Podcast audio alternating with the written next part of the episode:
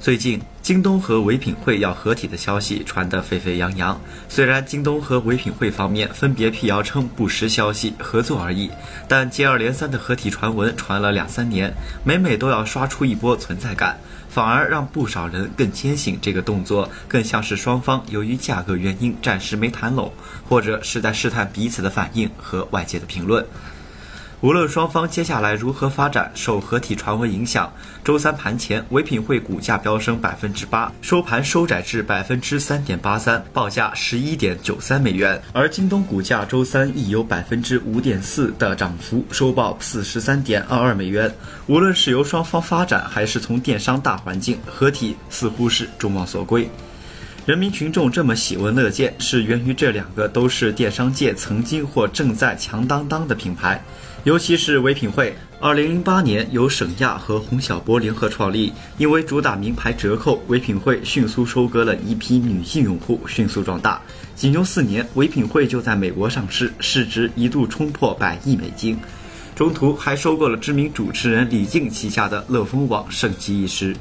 又是指我国美妆网购市场逐步稳大，交易额从2009年的一百二十四点九亿元上升到2016年的一千六百一十八点三亿元，且预计2018年将达到两千六百亿元。本该是正盈利蒸蒸日上，而且现实却是事与愿违。唯品会2015年四月起股价长期下跌，仅为峰值的三分之一左右。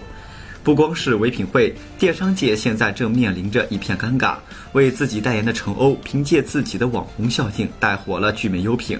二零一四年，聚美优品赴美上市，给所有垂直电商带来了难以言状的市场刺激。同年，唯品会市值跨过一百亿美元，在 B to C 网络购物交易市场上，成为仅次于天猫和京东的主流电商之一。然而，仅仅两年就已经不复往昔，夹缝求生了。搞个副业，投资共享充电宝，还要和王思聪打一场吃翔之赌。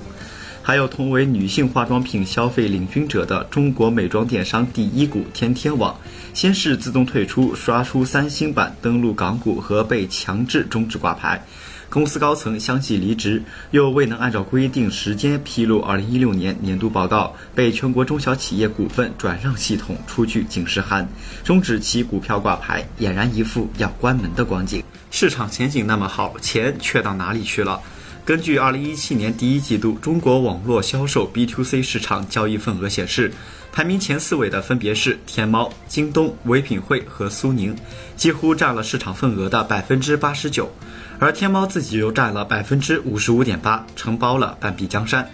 多年以前，他就是行业老大，小弟们奋起直追，也只能眼睁睁地看着他从爸爸升级到爷爷。既然单独发展怎么都比不上，为了发展也为了自保，合体确实是上上策了。而且京东和唯品会组 CP 也很般配。首先从史家上，第二名和第三名天然就有一种一人之下万人之上的亲和感。另外，从性格上也算是互相弥补、动静结合。唯品会以女性用户为主，主打服饰和非标品；而京东则以男性用户居多，三 C 玩家标品为主。唯品会正在扩张品类至标品，而京东正在向非标品渗透。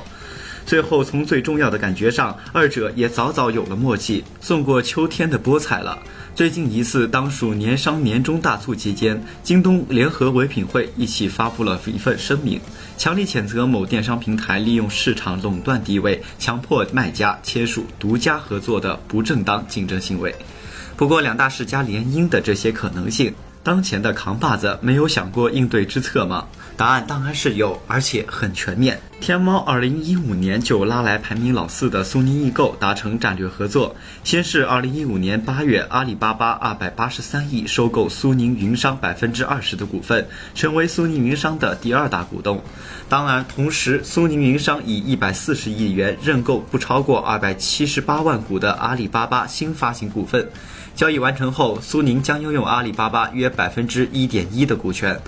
二零一六年六月，阿里巴巴集团和苏宁云商在宣布，双方的战略合作从内部交融转向对外辐射。电商方面，先后完成了阿里巴巴四点二三亿活跃买家与苏宁云商线上线下二点五亿用户融合；物流方面，苏宁的线下门店和菜鸟物流无缝对接。何止是联姻？对比唯品会和京东恋人未满的阶段，两大门阀早就有你中有我，我中有你，孩子都会打酱油了。